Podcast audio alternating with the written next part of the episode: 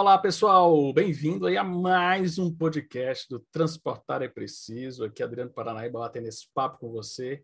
E o episódio de hoje é um episódio meio de pauta quente, algo assunto relâmpago, que não sei se vocês, para quem me acompanha nas minhas redes sociais, viu lá a gente fazendo a discussão do blusão livre, hashtag, tuitaço, a importância de haver abertura no mercado que nós chamamos de TRIP, que é o transporte rodoviário de passageiros uh, interestadual. Então, é muito, foi uma discussão muito acalorada no momento e tivemos ali a votação de um novo marco é, para o setor, que poderia trazer uma série de, de aberturas, e eu estou falando passado porque poderia mesmo, porque acabou que não votaram, e a coisa meio que desgringolou e acabou que desencadeando uma série de discussões na internet sobre esse tema, mas como vocês sabem, aqui a gente não fica discutindo noticinha de internet, de a gente vai direto na fonte, a gente já busca pessoas para fazer uma discussão de alto nível, e hoje eu trouxe aqui para a gente fazer essa discussão a Mariana Pimentel Carvalho, que é advogada, especialista em direito tributário, processo legislativo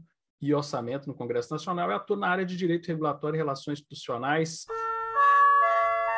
Senhores passageiros, bem-vindo ao podcast Transportar é Preciso. Embarque imediato. Esse episódio foi produzido com o Beluz.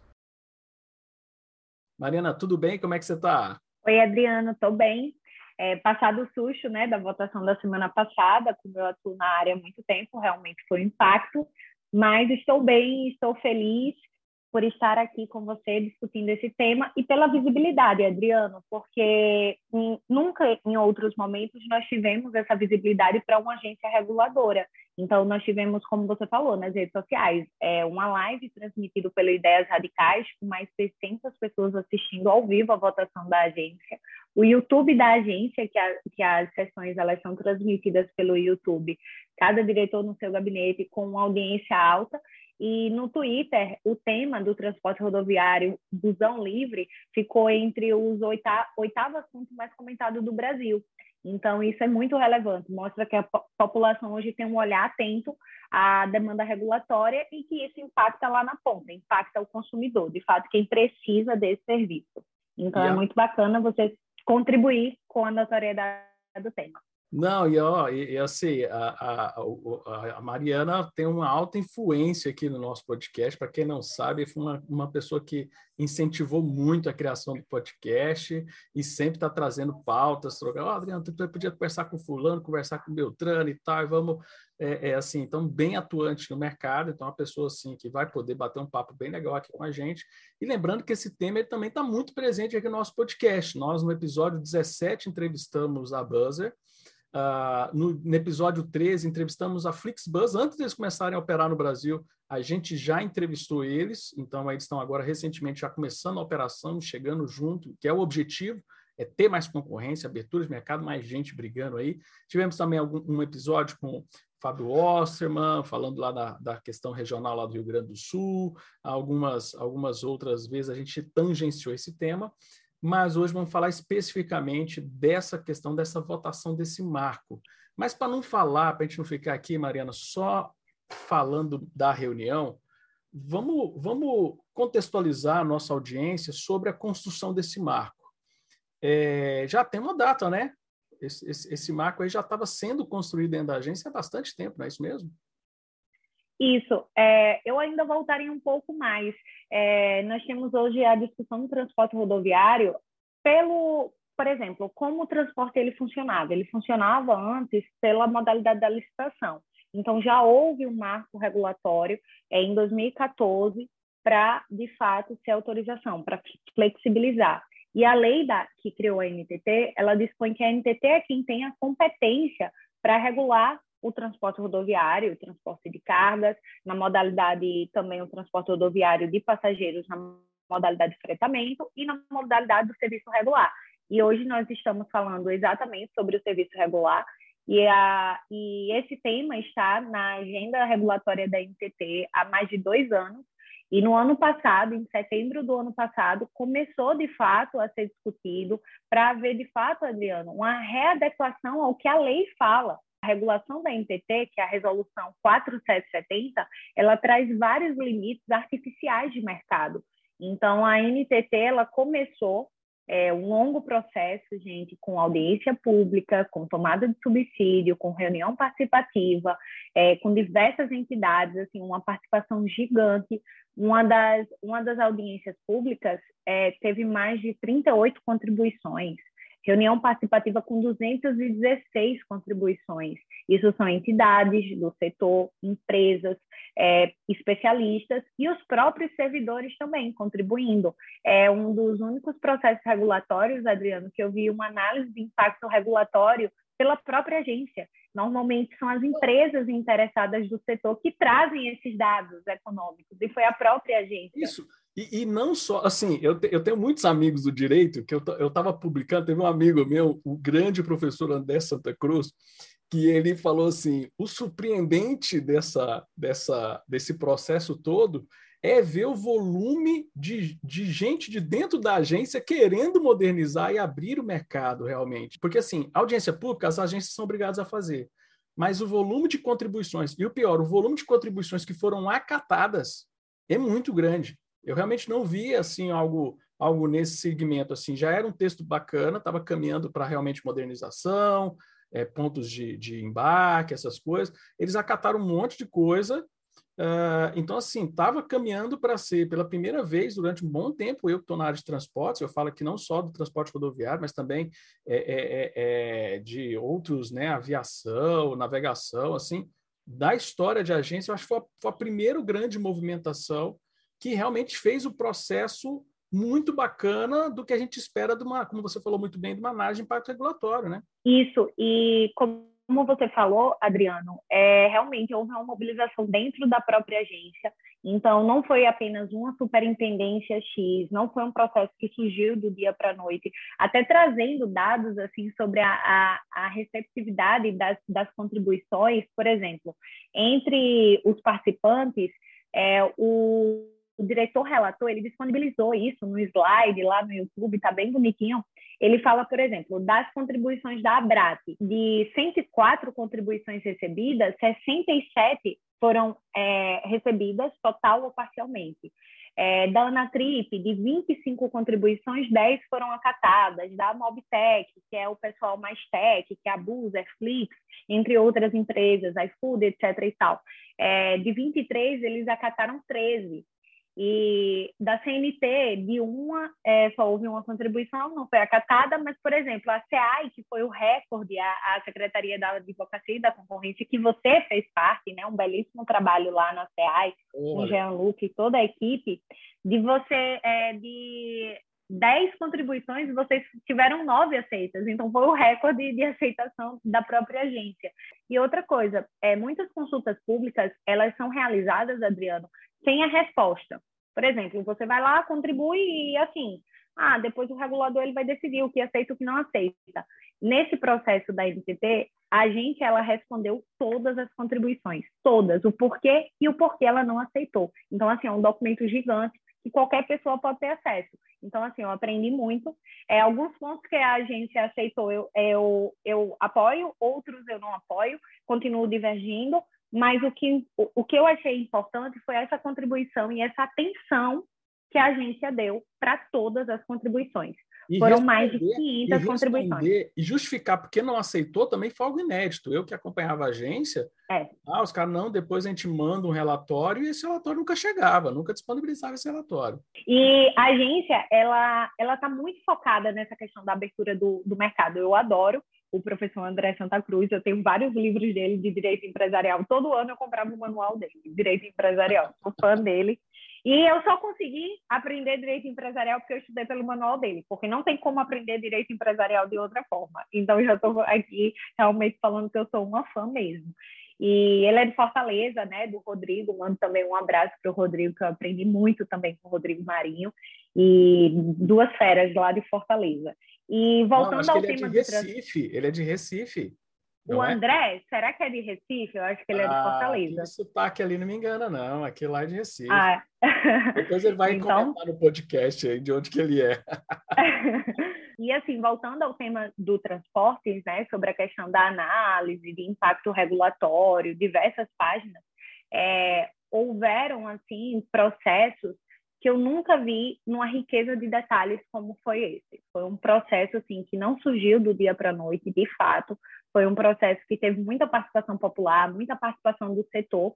E para finalizar a participação dos servidores, que um dos diretores falou assim: "Ah, tem que ter um momento oportuno para o servidor participar". Eu fico pensando assim: eu entendo a associação A, empresa A, empresa B, é, participar, mas houve a academia participando, então, assim, professores da UNB, professores é, da USP participando. Existiu também a participação de outras pessoas como que não têm interesse econômico, os próprios servidores de várias outras, é, de vários outros segmentos do governo, do Ministério de Infraestrutura, do Ministério da Economia, do Ministério de Turismo, então, entendeu? Participando desse processo pela abertura do, do, mercado e que não tem nenhuma demonstração de proveito econômico, o que deve ser um diferencial. Então, eu fico muito feliz quando eu vejo servidores pensando assim: vamos abrir o mercado, vamos melhorar esse serviço público que deve ser oferecido para a população da melhor forma possível.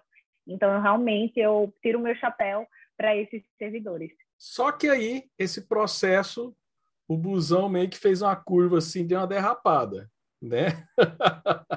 no meio do caminho tinha uma pedra, né? E essa pedra, o que, que foi? Começou a ter, começou a desmantelar a equipe lá dentro que estava conduzindo esse processo. Teve exoneração, começou a mudar. Eu acredito muito que houve uma pressão muito grande do Senado, que nós temos, infelizmente, muitos representantes do setor, é um setor extremamente é, é, anticompetitivo. Eu não posso nem dizer que é um, que é um segmento concentrado é, por características oligopolistas, características econômicas, mas há um, um esforço gigante uh, de proibir a concorrência nesse setor vindo do mercado. Uh, e aí houve essa, essa desandada, né, Mariana? Aí desandou tudo antes da votação. Isso, isso. E assim, Adriano, é um setor que ele enfrenta diversos obstáculos. A gente poderia falar um podcast só sobre a, a ação direta de inconstitucionalidade no STF. A gente poderia falar sobre a medida cautelar do TCU, que proíbe hoje, hoje existe uma medida que proíbe a NTT de conceder novas linhas. Existe o Tribunal de Contas da União interferindo diretamente na agência. É, aqui, em Goiás, é, aqui, em Goiás, mesmo, a, a, o novo presidente da agência reguladora falou, Adriano, eu quero licitar mais linha e não posso. Sou proibido pela justiça. Justiça, estou judicializado, eu estou aqui para melhorar a competitividade, e eu tô proibido, velho. Como é que eu faço? Eu vamos gravar um podcast sobre isso? Não, é meio complicado eu falar, porque aí pode ficar. Aí que podem me atrapalhar mais ainda aqui, deixa quieto. Aí eu, não, tudo bem, beleza, mas é, é, é, é surreal a gente ver isso. Surgindo pessoas que estão querendo abrir o mercado, que não é o mercado, que não são empresários, né? Que são servidores, pessoas ali das agências. É, então, cara, então tá cheio de coisa aí. Então, esse mercado que é muito fechado, ele trabalha para mantê-lo fechado. Isso mesmo, Adriano. Existe, de fato, um, uma tensão, né? As pessoas concentram esforços em não abrir o mercado, em não, não existir concorrência. E até a própria NTT disponibilizou é, um ofício para o STF, um, um ministro do STF pediu informações sobre ah, como é que anda essa questão da concorrência. E dados da própria agência informaram que 66% do mercado é operado por uma única empresa não é a mesma empresa, mas só tem uma empresa. E que 26% do, do mercado ele é operado por duas empresas. Nós estamos falando de duas empresas. E, e que 8% é operado por mais de duas empresas, de três, quatro, cinco empresas. E, assim, mercados grandes, como, por exemplo, São Paulo, Rio de Janeiro, não tem 10, 10 empresas autorizadas. E ainda digo mais, por exemplo, São Paulo, Rio, nós temos três empresas, que é, por exemplo, que fazem parte do mesmo grupo econômico. Então, assim. É só CNPJ é, diferente. Mas é a mesma holding, então, vamos dizer assim. Não estamos falando de concorrência. Então, nem sempre a quantidade de empresa ah, ali está bom demais. Tem três empresas. Tá, são do mesmo grupo. Então, assim, é do pai, do irmão, do primo, e às vezes é tudo da mesma família. Então, assim, é um, um, setor realmente muito fechado. E que a própria agência, não de hoje, mas desde 2014, vem lutando para promover reajustes e tal, porque o sistema, para você obter uma autorização, é muito difícil, Adriano, é muito difícil. A, eles, eles têm limitações técnicas mesmo para conceder uma autorização. É, os servidores da agência, eles falam que eles têm uma limitação por mês, por exemplo, de autorizar 100 alterações de esquema operacional. 30 é, o processo inteiro, que seria o TAR e a LOP. O TAR é o termo de autorização para o transporte regulatório, que a empresa tem que preencher mais ou menos assim 35 critérios diferentes de autorização, de regularidade fiscal, econômica, jurídica. E depois que a empresa preenche todos esses requisitos, que é um cara crachá, pode isso, pode aquilo, a empresa ela tem que ter a LOP. Então é aí que entra a briga. E quando a empresa pede uma licença operacional do mercado A para o mercado B, as outras empresas começam a impugnar esse pedido. E algumas empresas até buscam judicialmente. Então, é uma briga assim que não acaba, que entra em todas as esferas, entra no judiciário, entra no executivo e também no legislativo. Então, assim, é muito difícil. E eu não entendia, Adriano, eu não entendia. Eu sou de uma cidade muito pequena do interior de Alagoas e a minha, a minha tia sempre falava assim: olha, Mariana, escovar os dentes, passar fio dental, não pode ter cárie, não pode ter cárie, não pode ir para o dentista. E eu ficava assim, focada. Eu disse: nossa, minha tia deve ter algum problema com dentista, né? Com certeza tem algum problema com dentista. Mas não era o dentista, era porque a gente tinha que viajar 90 quilômetros para ir para o dentista e toda essa logística que envolvia o, o transporte, talvez a hospedagem, por conta da limitação de horários, não era toda hora que tinha o ônibus, que tinha a vanzinha, enfim, e questão de segurança e também de alimentação. Então, isso eu vivi há mais ou menos 10 anos, mas isso é a realidade de muitos brasileiros hoje. Eles precisam. E, e, e esse é o problema, Maria. Nós não estamos falando aqui de abrir um mercado para os caras disputar linhas que dão grana. Mas estamos falando de, de uma enormidade, de centenas, de muitos municípios brasileiros que não têm a linha e impedem que a concorrência entre, porque tem medo do cara crescer naquela linha que eu não opero e daqui a pouco ele pegar a minha. Então tem muito dessa mentalidade nesse setor, porque a maioria das cidades do Brasil não são atendidas por uma linha de ônibus. É, então, por isso que tem tanta aí a questão. É, é, é eu, eu brinco e falo muito isso. A clandestinidade do Brasil não é por um objetivo de você ser é, contra o Estado. Né? Um cara amanheceu e falou assim: eu odeio o Estado, então eu vou ser clandestino. Ah, eu não vou pagar imposto porque eu, eu não gosto do Estado. Não, é por, é por sobrevivência. Às vezes, se não tiver aquele clandestino ali, estou chamando de clandestino, mas podia ser qualquer outro tipo de transporte, mas ah, não, é porque não tem. Então, assim, estão é, é, travando a possibilidade de pessoas mais pobres ter acesso. E quanto mais você vai fechando o mercado, vai ficando restrito para justamente as regiões mais beneficiadas, mais, e aí vai penalizando mais ainda as populações mais pobres. Então, é um setor que é complicado. Nós não estamos falando de disputar uma linha que o cara já está operando. Não, nós estamos falando de liberar para onde ninguém, ninguém quer. Tem empresa pequena aí que quer operar em, lá no sul do Mato Grosso, quer operar lá no Cafundó do Juda, quer operar no interior, no sertão nordestino, quer operar lá no Amazonas, mas não tem e ficam proibidos, tem que atender um, uma pá de, de, de, obrigações regulatórias, e você falou da SEAI, e assim, é uma coisa que eu fico muito feliz de saber que eu pude fazer parte da história, pude contribuir com o trabalho brilhante do Jean-Luc Loneson, que é o grande capitão lá daquele time lá, que é a ideia de colocar essa ideia de abuso regulatório, que abuso regulatório não é só cobrar muita tarifa, não é só o, é, o, não é uma questão de corrupção, o abuso, é uma questão de exigir tanta coisa, tanta obrigação, que ali você impede a livre iniciativa, você impede que novos modelos de negócio, coisas que podem resolver o problema da população, possam acontecer. Então, voltando aqui, a gente vai falando, que a gente é apaixonado pelo tema, a gente vai indo embora, né? É, é verdade, Adriano. E... A gente é apaixonado e é muita indignação, a gente vai falando e tal, né? É. E é muito legal quando a gente, quando você fala isso, assim, a gente não está falando de, da, por exemplo, é, o, o mundo fechou, né, devido à pandemia, E a gente não está falando de ir para Tulum de ônibus, a gente não está falando de ir para Dubai de ônibus. A gente está falando de pessoas que precisam sair do pequeno, de uma pequena cidade para ir estudar, para fazer uma matrícula, para conseguir um médico X, Y, Z, entendeu? A gente não está falando. E essa, essa série de amarras não existe, por exemplo, no transporte aéreo. Não Sim. existe essa série de amarras. Existem muitas amarras no transporte rodoviário.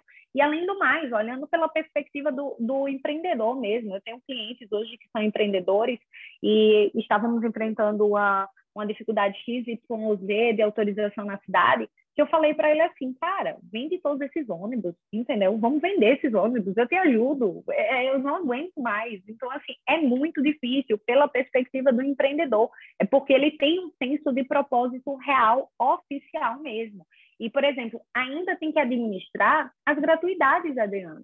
A lei determina diversas gratuidades para jovem, para idoso, para criança, para o transporte rodoviário, coisa que não existe nenhum tipo de gratuidade, por exemplo, no transporte aéreo entendeu? então, o transporte... E no transporte urbano, existe repasse do município. O município paga essa gratuidade.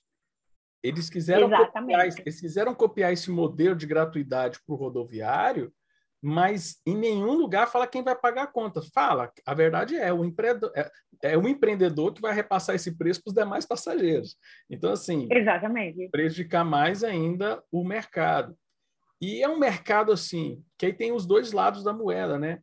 Porque chegou um momento histórico que o próprio empresário que está hoje no mercado, ele é extremamente penalizado por isso, por uma série de regulações que ele ajudou, vamos dizer assim, ele ajudou a construir isso para proteger do mercado e hoje ele está também é, é, é, com a corda no pescoço. A gente vê muito isso no transporte urbano, né? Eles estão hoje eu acho que o transporte urbano caiu a ficha dos empresários do transporte urbano, falou assim, não, nós criamos uma Anapuca para a gente, a gente se sacaneou, a gente se sabotou, mas para o transporte rodoviário ainda não caiu essa ficha não, né, Mariana? É, ainda, ainda vai demorar um pouquinho a cair, e eles ficam atacando os inimigos errados. Algum, alguns empresários ficam, por exemplo, colocando empresas, eu digo isso assim com propriedade, existe a mídia que fala isso, é, empresas como clandestinas. É, como você até mencionou, o clandestino não é a Buser, que tem uma equipe de 350 pessoas, é, que tem uma equipe só de segurança que fica dia e noite olhando telemetria, que fica olhando câmera, para ver se o, a, as câmeras, eu acho que leem até os pensamentos do motorista, entendeu? Quando o motorista começa a pensar que ele está cansado, a câmera já apita, porque ela, ela detecta vários sinais. Então, assim, não é nem o piscar do olho, é tipo assim, está mexendo demais a bochecha, está mexendo demais a testa, Então, assim, é até o pensamento a gente consegue ver pela câmera. A gente tem a Flix, que é uma referência na Europa, que é uma referência nos Estados Unidos, que está chegando aqui no Brasil uma equipe extremamente técnica, uma equipe extremamente capacitada, que desenvolveu um modelo de transporte na Europa e está trazendo essa novidade aqui para o Brasil, diversas técnicas diferentes que eu não conhecia, que eu vejo que a Flix vai implementar aqui no Brasil, além do preço, vai começar aí com passagem de 20 centavos, entendeu? Então, assim, a gente está falando da modernidade que está chegando e, as, e algumas empresas falam, ah, não, eles são clandestinos. São clandestinos por quê? Como? Porque eles não prestam serviço exatamente como você prestou a vida inteira? Então, assim, eu acho que, que, o, que, o, que nós deveríamos aproveitar essa oportunidade. A oportunidade que, por exemplo, os Estados Unidos aproveitou. O setor nos Estados Unidos, Adriano, ele estava muito parado, é, muito parado, eles brigavam muito com o ferroviário, ninguém queria andar de ônibus, etc. e tal, maior confusão lá nos Estados Unidos. E por volta dos anos 2000, todo mundo com smartphone, tele, é, internet móvel, né, no telefone, e aí surgiu uma empresa falando, cara, vamos vender online, vamos flexibilizar os pontos de embarque, etc. e tal. As agências reguladoras lá, elas não. Isso eu estou falando dos anos 2000, viu? E a NTT estava prevendo venda online em 2021 e não passou, viu? Em 2021, venda online em 2021 e não passou. E os Estados Unidos, nos anos 2000, começou a fazer venda de passagem de ônibus online. E não é à toa que o Brasil está do jeito que está no transporte e os Estados Unidos está do jeito que está, gente. é, tipo, não dá para entender. São 21 anos de diferença. E, Estados e Unidos aí não tem o... como comparar. Eu vou muito em congresso, É. e, congresso nos Estados Unidos é muito nas cidades universitárias, então, assim, não tem, a gente tem que ir de ônibus, vanzinha e tal.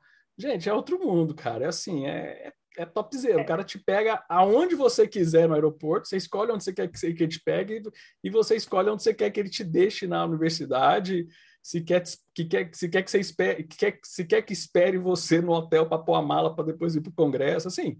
E a roteirização sensacional, porque os caras conseguem conciliar isso com todo mundo, usa tecnologia para caramba e toca o terror, cara. Então, assim, os Estados Unidos está muito à frente. E lá ainda tem a competição do aéreo, que a passagem aérea lá também é baratinha também.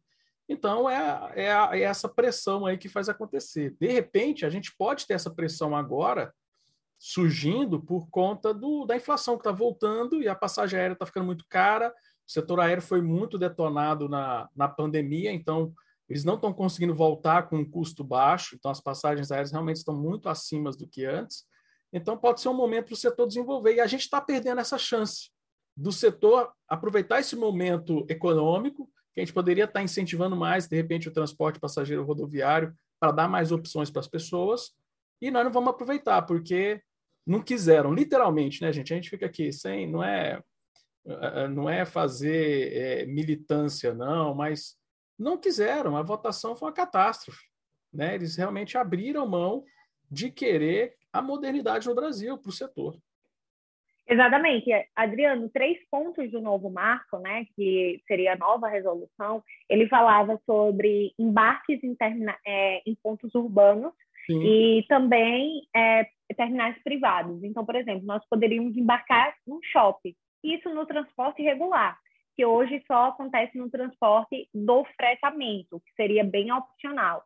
É, existem empresas hoje no Brasil, pouquíssimas, né, que fazem esse tipo de embarque. Então, imagina você ir num shopping aí de Goiânia, bem legal, Mas, eu em Maceió. Aqui em Goiânia, deu, a, a, aqui em Goiânia a gente tem um embarque de transporte rodoviário regular no nosso shopping, num shopping. A rodo, mas foi o contrário, foi assim, a, rodo, a rodoviária, aquele espaço público que dava... Ficou um shopping virou um shopping. Então não foi uma. Agora a gente vai poder fazer o contrário. E, cara, isso, isso dá uma conexão. Iria poder, iria poder. Não, não está podendo, mais, viu, né? Adriano? Então, é, quem, conhe... quem, conhecer Goiânia, quem conhece Goiânia e vai no, no Araguaia Shopping, que é onde fica o nosso terminal rodoviário, vai ver a dinâmica econômica daquilo. Porque, vamos ser sinceros, rodoviária, a maioria das rodoviárias do Brasil, gente, é quase que uma, uma um, é, é, é quase uma cracolândia. É uns espaços é. vazios, tem uns lugares lá que você não pode ir, você tem que ir de dois no banheiro, se não é perigoso você não voltar. É um rodoviária é complicado, meu irmão. Agora imagine é, você põe um é. shopping, você põe para o cara poder embarcar no shopping. Pô, eu falo isso já há bastante tempo na área de transporte a respeito do turismo, por exemplo. Eu dou aula na área de turismo. Pô, isso melhora muito o turismo, porque o cara sabe que ele vai poder ir naquela cidade, que ele já vai chegar num lugar legal, num ambiente legal. Imagina ter um hotel ali junto. Caraca, ia ser da, ia ser da hora você poder embarcar, aí tem um shopping, tem um hotel, pô, o turismo vai dar um boom gigantesco. Mas não, a, a, a votação é. foi contra isso, né, Mariana? Exatamente, Adriano. E é muito legal você falar sobre, você fez a relação do shopping, você fez a relação do hotel, porque, assim, nenhum serviço, ele existe sozinho entendeu? Todo serviço ele impacta em outros serviços. Então a gente está falando aí de até inclusive arrecadação aumenta, porque a gente tem ICMS, a gente tem PIS com fins e a gente tem IP, é, é, imposto de importação. Então, a gente tem diversos impostos, diversas formas de arrecadação para o próprio Estado, entendeu? O que é também um, um, um dos objetivos da agência reguladora, intermediar, fazer da melhor forma possível a intermediação da posição do Estado, do serviço que o Estado deveria oferecer e dos particulares que têm interesse em oferecer esse serviço. Então, assim, eu Transporte acredito... atividade meio, ela não existe sozinha, ela por excelência. Você está fazendo uma conexão mostrando que todo setor depende um do outro, tem a questão macroeconômica do negócio, mas por, por definição, transporte é atividade meio. Ela só existe porque ela precisa ligar interesses de atividades econômicas do ponto A até interesses econômicos, sociais, seja o que for, do ponto B. Então é surreal essa essas proibições que foram, essas questões que foram vetadas muito boas, né? Essa foi a primeira questão que você falou boa do, do marco que não que, que a gente não vai ter. Quais são os outros pontos?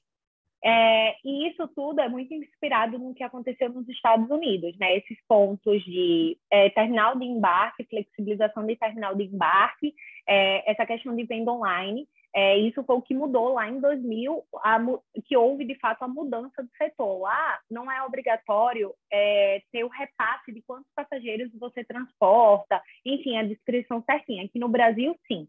É, a agência reguladora ela pede isso e ela tem sistemas hoje.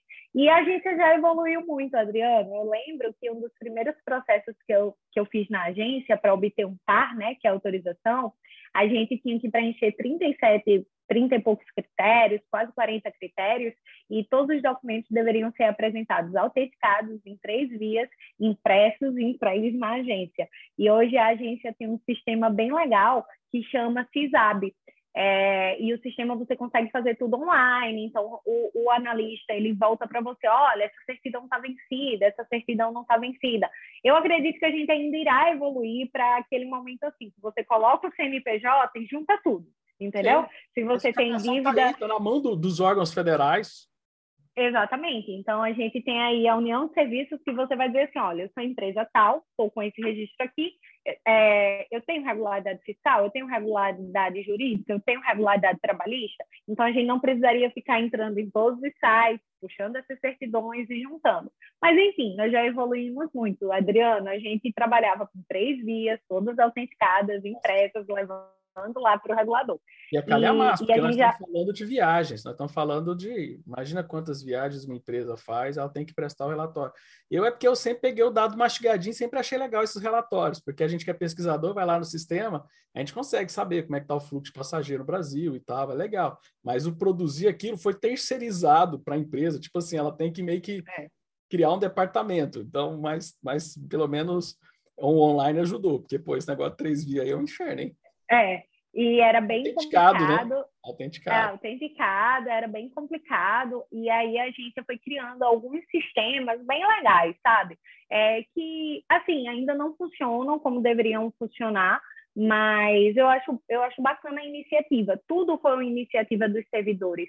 E eu acho muito bacana, a gente tem que valorizar isso. E o novo marco, ele também foi uma iniciativa. Ele foi uma iniciativa para suprir uma carência do mercado, para suprir uma carência da população. A população não, não tem hoje acesso ao transporte rodoviário. Isso não é regra, isso é exceção. É o que eu, o que eu sempre falo é que, poxa, seja, sinta-se um privilegiado, entendeu? Por quando você tem uma opção. E porque muitas vezes a gente não tem nenhuma. Então, quando você tem uma ou duas, poxa, já levanta a mão para o céu e agradece. E, e, eu trago mais uma vez essa questão dos Estados Unidos. Houve essa questão da, da passagem online, né? E isso que o setor passou 50 anos brigando com ferrovias, eles tiveram um incremento de 35% de vendas, eles superaram ferrovias, e, por exemplo, na costa leste, que seria Washington, é, Boston, eles, as pessoas começaram a viajar mais de ônibus do que de trem, entendeu? Então, assim, o, houve uma, um gancho muito legal com o surgimento da tecnologia. E, basicamente, esse novo marco, sabe, Adriano, ele traz isso. Olha, você não precisa vender necessariamente ter guichê em todos os lugares.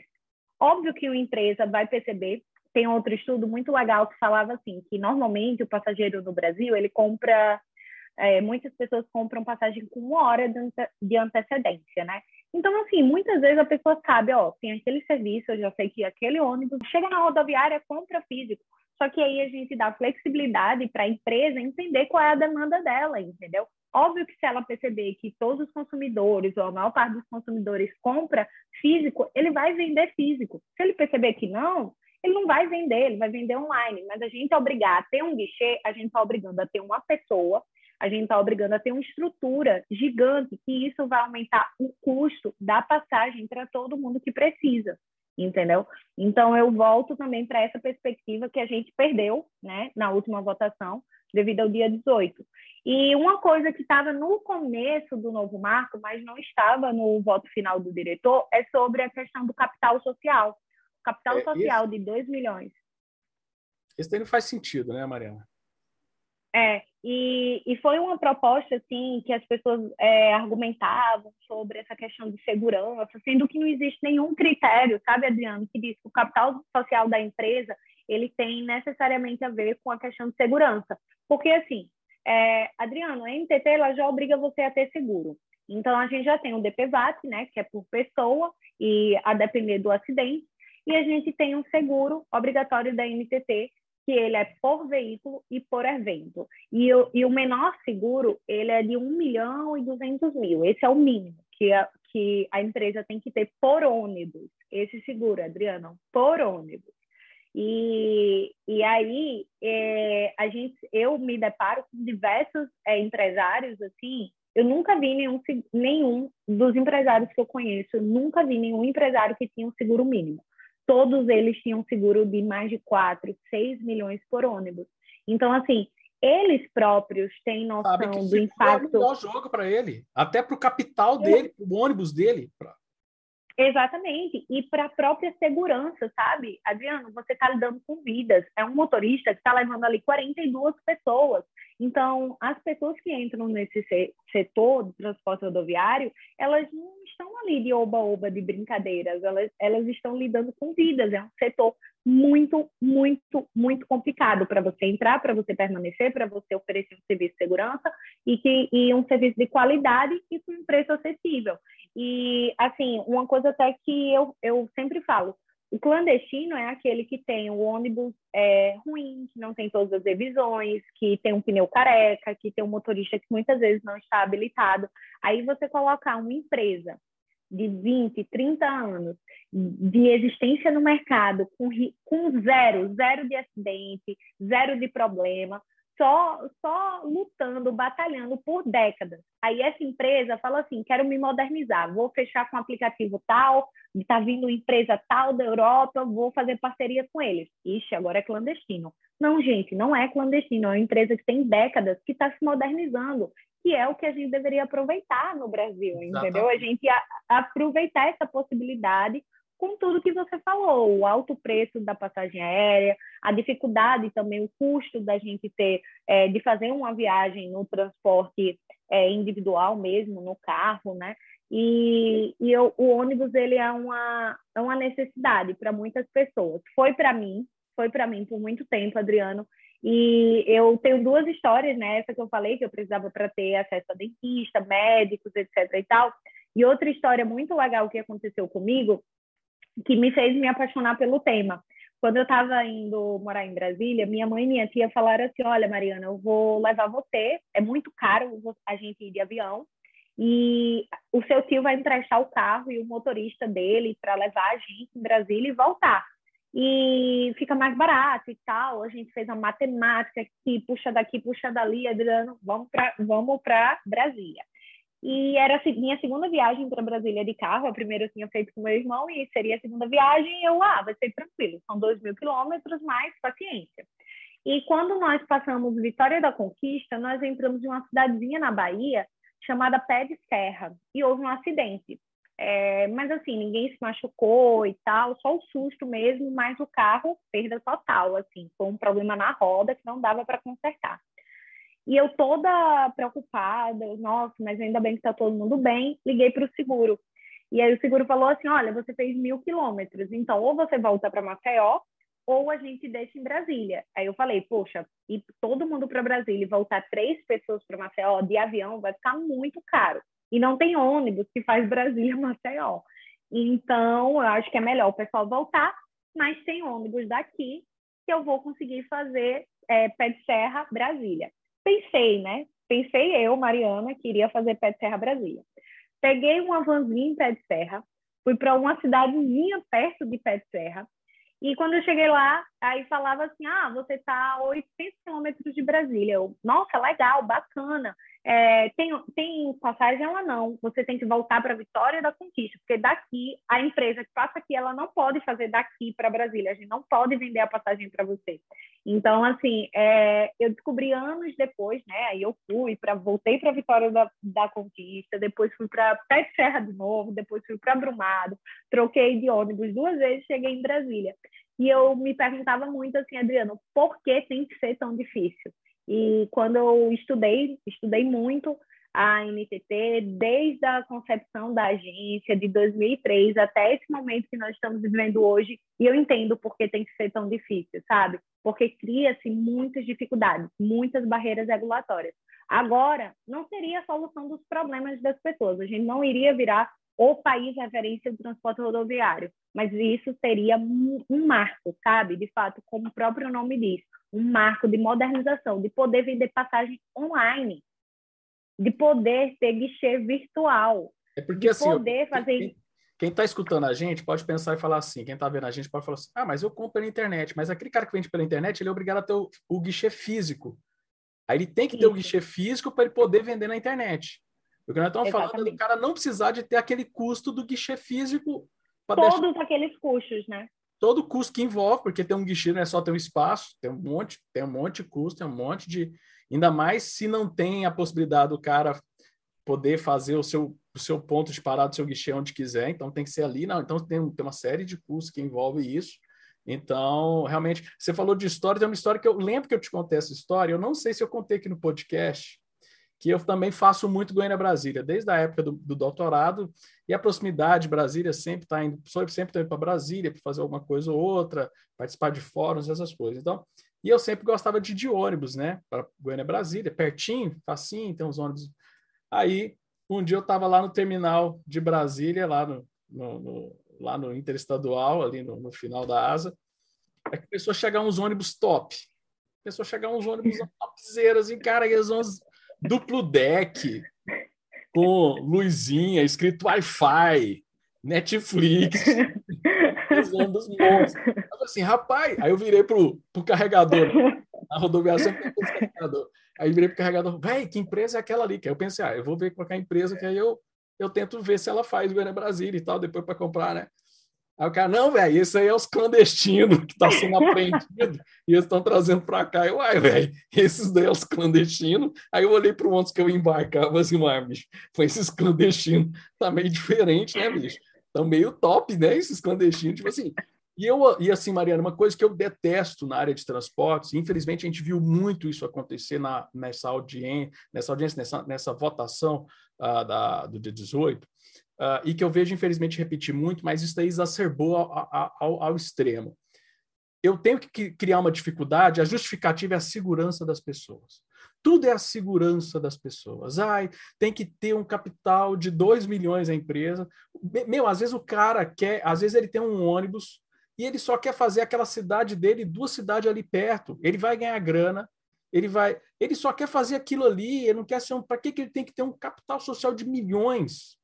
Né? Aí não, é por nome da segurança. Então, assim, no transporte, é uma coisa que eu odeio, que eu, que eu repudio, é tudo, ah, é pela segurança das pessoas. É bom a gente lembrar, gente, que esse discurso contra a segurança, tipo assim, ah, a segurança das pessoas, foi um argumento contra o uso de internet, contra todas as grandes inovações que nós nos beneficiamos, todo mundo fala assim, ah, mas, nossa, e as crianças? Ah, isso aí vai trazer insegurança. Ah, não sei o quê. Ah, o iPhone, né? Eu lembro da discussão do celular nas escolas. Ai, vamos proibir o celular nas escolas para as crianças por segurança. Eu não, aí eu, eu, eu, me lembro que eu não esqueço nunca que eu ia na escola lá nas reuniões e falava assim: não, nós temos que liberar o celular nas escolas e ensinar os meninos a usar o celular para ser produtivo, para eles usar essa tecnologia na aula.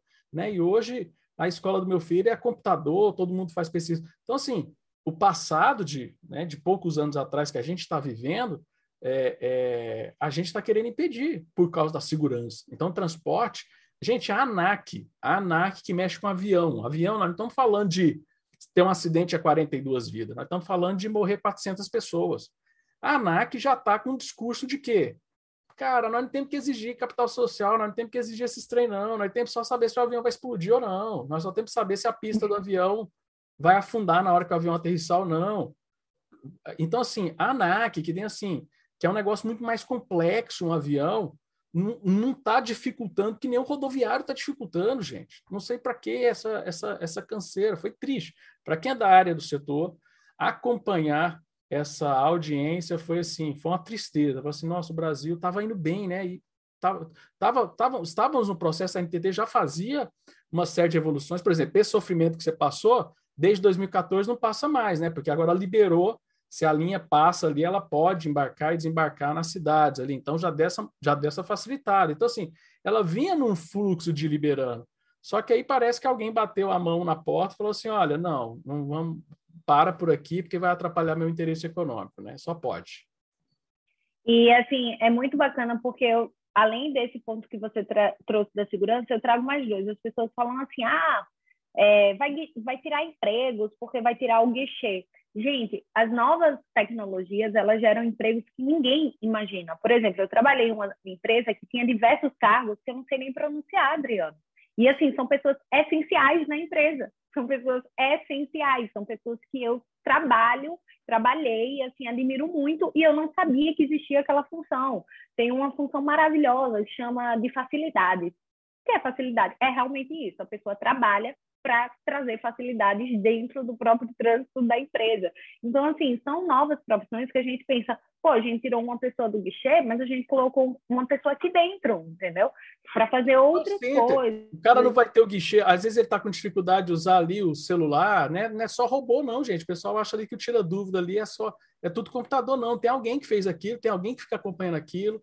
Se você precisar ligar no 0800, tem alguém que vai te atender. Então, assim, é, é perigoso. É, e isso chegou muito no setor bancário, né? Por exemplo, é, hoje os bancos digitais, eu, eu sou fã dos bancos digitais, eu consigo pedir um cartão novo em dois, 15 segundos. Eu entro no chat e falo segunda via e tal, ah, estou encaminhando um para o seu endereço. É, perdi recentemente um e foram em 15 segundos. Foi exatamente isso. Entrei no chat e falei isso. E, por exemplo, o meu cartão de um banco tradicional, até do próprio governo, é, eu não consigo mudar a minha senha, porque eu tenho que ir na minha agência em União dos Palmares, e ele falou que você, eu só consigo mudar a senha em União dos Palmares. E eu nunca fui em União dos Palmares nos últimos anos em dia útil. Então, eu ainda tenho essa dificuldade, Adriana. Eu vou ter que tirar, eu vou aproveitar aí um dia, visitar meus pais, e num dia útil, vou gastar minhas três, quatro horinhas para mudar minha senha. E voltando ao marco, assim, que a gente está falando assim, e é muito produtivo isso, sobre os diretores, né? A agência, por lei, ela deveria ter uma composição de cinco diretores, e hoje a agência está só com quatro diretores.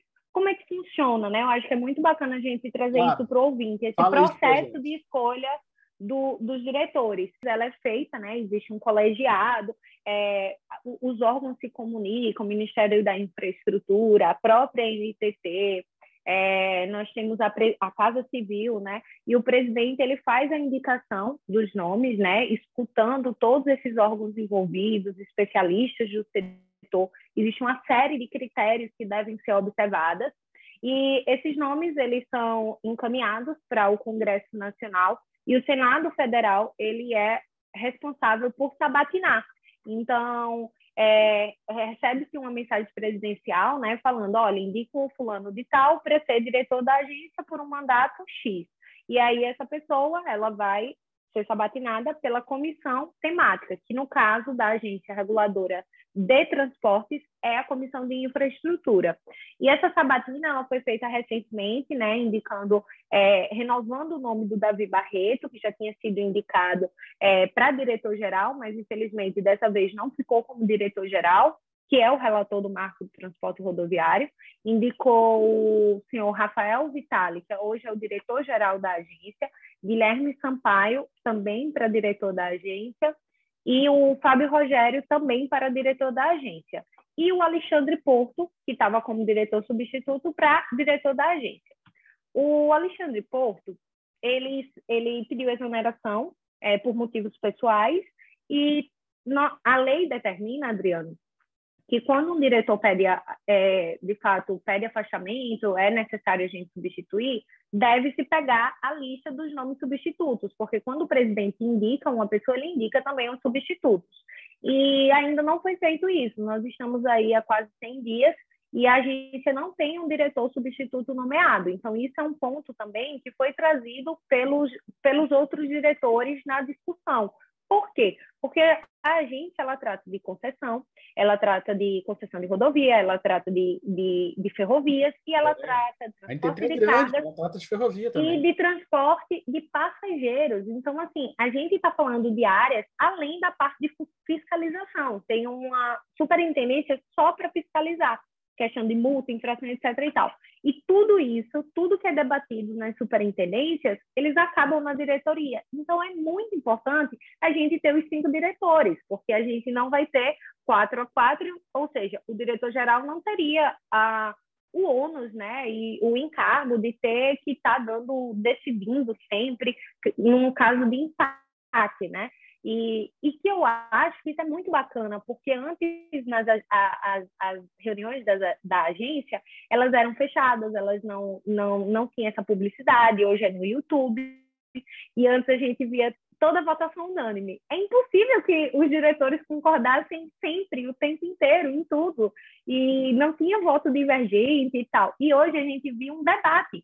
A, a reunião do dia 18 ela foi um debate, foi um debate de ideias, foi um debate de proposição, foi um debate muito fundamentado, tanto pela parte do relator, que foi o Davi Barreto, do Marco, um voto de 177 páginas. Quando o voto foi disponibilizado, eu demorei dois dias ainda para ler, né? Porque depois é que o voto foi assinado e tal, e estava gigante o voto, muito, muito fundamentado, que fala sobre tudo isso que a gente falou, do STF, do TCU, do Congresso Nacional, do, do próprio histórico da agência.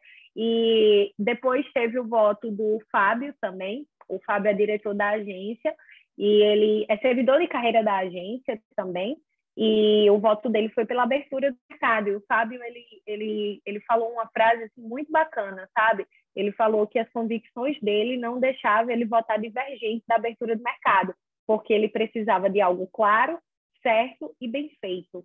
E, e aquilo era suficiente. E ele falou assim que era, era claro, certo, bem feito, elogiou o trabalho dos servidores, todos esses servidores, assim, ele falou que é, são pessoas de muita coragem, são pessoas de muita técnica, que colocaram ali, de fato, coração em oferecer um serviço público maior e maior do que eles mesmos, né? Assim, maior do que a, a pasta que eles cuidam. Então, assim, foi união de esforços desses servidores e, o, e vo, votou para que o marco, porque o, o, o, relator ele ainda falou assim, olha, isso aqui não está em ferro e fogo, não vai ser hoje, a gente vai deliberar hoje, vai publicar no Diário Oficial e amanhã vai estar tá valendo e as empresas que se adaptem. Ele colocou, Adriano, 180 dias para as empresas se adaptarem, inclusive as empresas pra, para entrarem no mercado, entendeu? Que querem entrar no mercado. Então, assim, 180 dias é muito tempo, Adriano, para a gente entender como funciona. É metade, um é, é metade de um ano, pessoal. Falar das críticas, entender o que precisa ser mudado e melhorado, porque, assim, nada impede de, depois do, do marco né, ter avançado, nesses 180 dias, rediscutir alguns temas, as empresas é, falarem de dificuldade, a agência ela sempre deixou essa porta aberta. Eu, eu como advogada, eu vivo mandando e-mail para a agência, olha, gente, esse dado aqui é, eu não estou sabendo porque vocês não estão aceitando ou porque vocês estão discutindo, queria entender, e a agência sempre respondeu não responde rápido. Eu, e rápido eu não posso dizer que a, que a NTT é, mas ela responde. E, e assim, isso é independente, isso eu sempre tive essa percepção da agência. E eram 180 dias, Adriano, para a gente entender como ia funcionar, para se adaptar. Para dar segurança jurídica, previsibilidade e segurança jurídica, pronto, total eu achei muito correto, muito muito claro, assim, muito objetivo e, e tranquilo. É, seria bacana, é, é possível, é viável. E, e o voto do diretor-geral, ele foi para que o marco volte para a superintendência e que ele seja refeito durante 180 dias. Então, esses 180 dias que nós íamos caminhar para frente, teoricamente, a gente vai caminhar para trás. Então, assim, são seis meses que a gente vai pegar um processo de mais de um ano e refazer. Assim, eu vou ser bem sincera. Qual contribuição vai mudar? De todas as contribuições que eu participei, da, da, de que a SEAI participou, quais você mudaria? Entendeu? A gente vai repetir o mesmo processo para chegar a uma nova votação. Assim, eu não, não ficou claro para mim qual era a finalidade. E, e eu acho assim, e, e dois diretores votaram contra e dois diretores votaram favoráveis. E por isso eu falo da importância de ter o quinto diretor. A lei não colocou o quinto diretor à toa.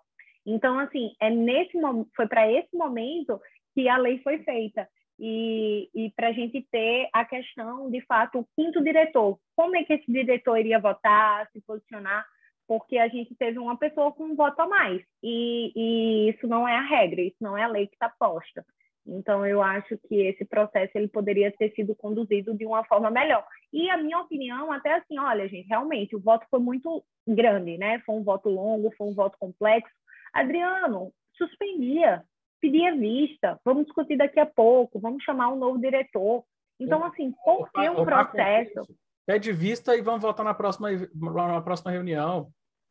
Tranquilo. Por que o processo, um processo regulatório tão complicado, Adriano, um processo regulatório tão complexo, foi votado a ferro e fogo, com críticas, com questões pessoais entre os servidores, assim, totalmente. Eu estava vendo a, a, a live do Ideias Radicais e o Rafael falou bem assim, muito chocado. Ele, gente, isso é um voto ou uma fofoca? e eu achei tão engraçado, porque, assim, ele realmente ficou surpreso. Ele, nossa, é sempre assim? Eu, olha, que eu acompanhei não era desse jeito e tal. Realmente era um tema sensível. Por que a gente teve que limitar tudo no dia 18? Por que o dia 18 foi o dia cabal para definir se o processo avança ou se o processo regride? Será que não, não seria o momento da gente ter um pouco mais de cautela, colocar a bola no chão, entender um pouco mais, chamar o quinto diretor, que é necessário, ou esperar uma nova indicação do Bolsonaro, que seria em fevereiro? Então, assim, é, será que a gente precisava ter decidido isso no dia 18? E vamos ser sinceros, Mariana, você e eu vivemos é, no Congresso Nacional, tivemos a experiência.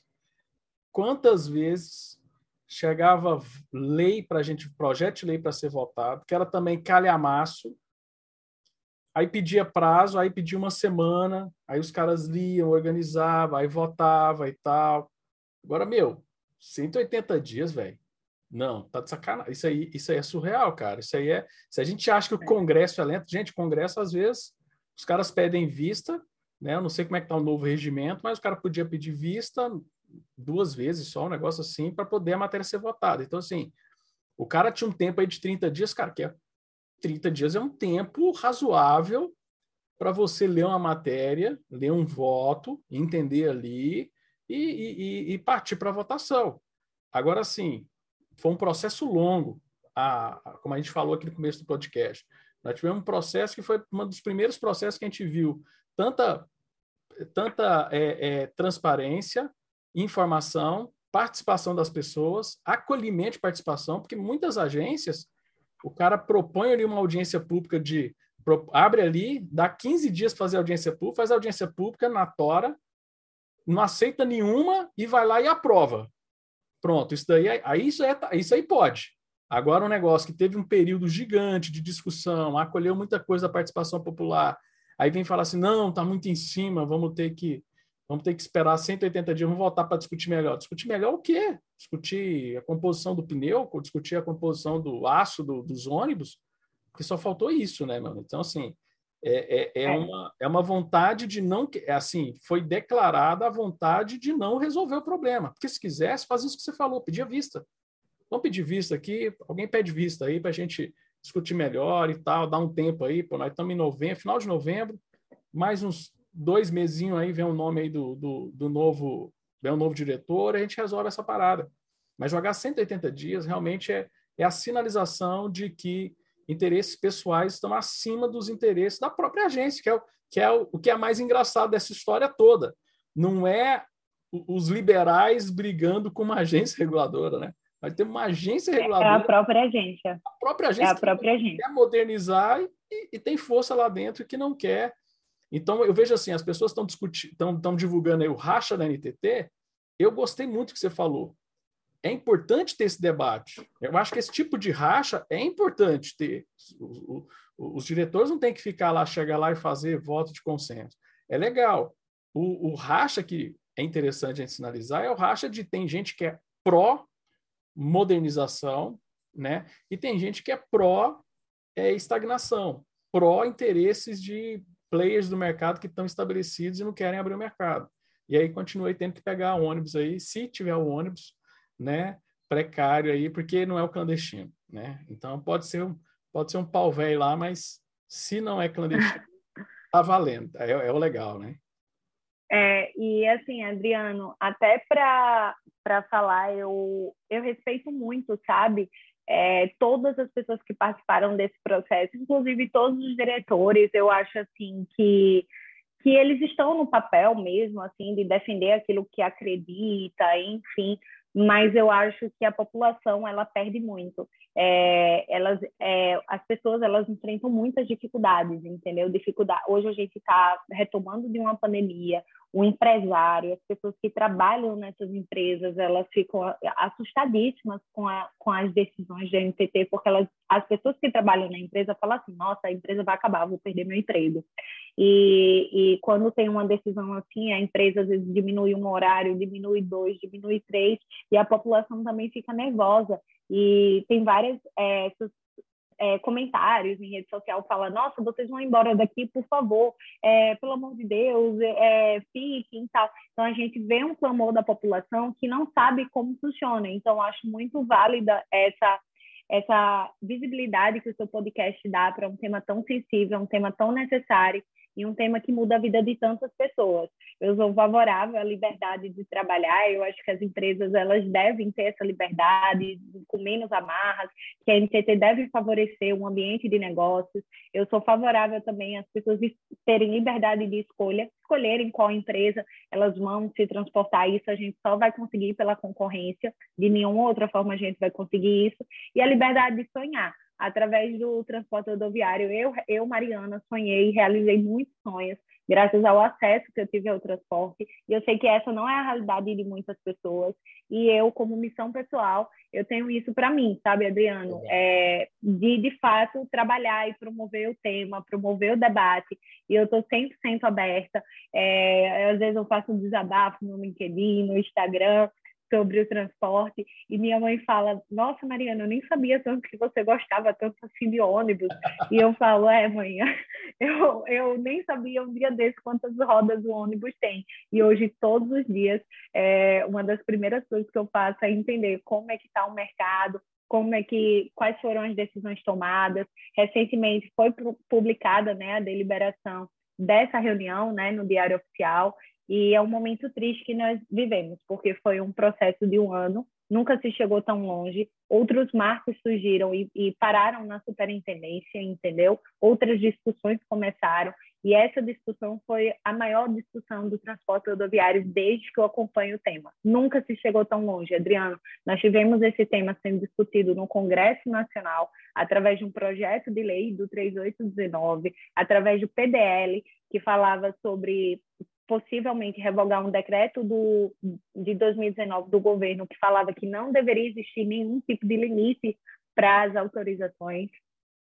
Esse tema também foi discutido no Tribunal de Contas da União, o mesmo tema, a mesma regulação sendo discutida em diversos órgãos, inclusive estaduais, levando o exemplo da agência reguladora também para o transporte intermunicipal e a própria população. Então, assim, eu vi o engajamento real, oficial, eu vi o ranking dos políticos comentando, eu vi o CLP comentando, eu vi diversos deputados, vereadores, senadores comentando sobre o tema. Então, assim, é um momento de mudar.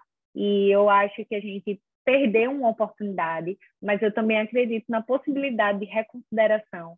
Eu acho que se houver um determinado processo de convencimento com os outros diretores, entre eles mesmo. Eu acho assim, não existe nada no regimento que fale que é, acabou o processo, morreu. Eu acho que a gente pode é, o prazo é até 180 é, dias, então falar, talvez até 180 dias.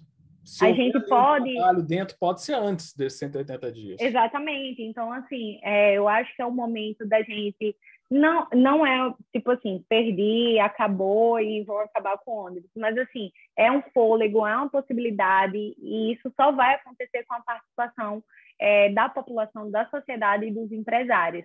É, é uma coisa que eu sempre falo, meu marido ele sempre fala, se a gente ficar parado, não vai acontecer nada. E, então, a gente tem que agir para fazer acontecer. E a forma que eu, Mariana, vou agir é, de fato, discutindo o tema, conversando sobre o tema e encaminhando minhas contribuições para a agência, tanto como usuária, como advogada e como uma pessoa que é apaixonada pelo setor.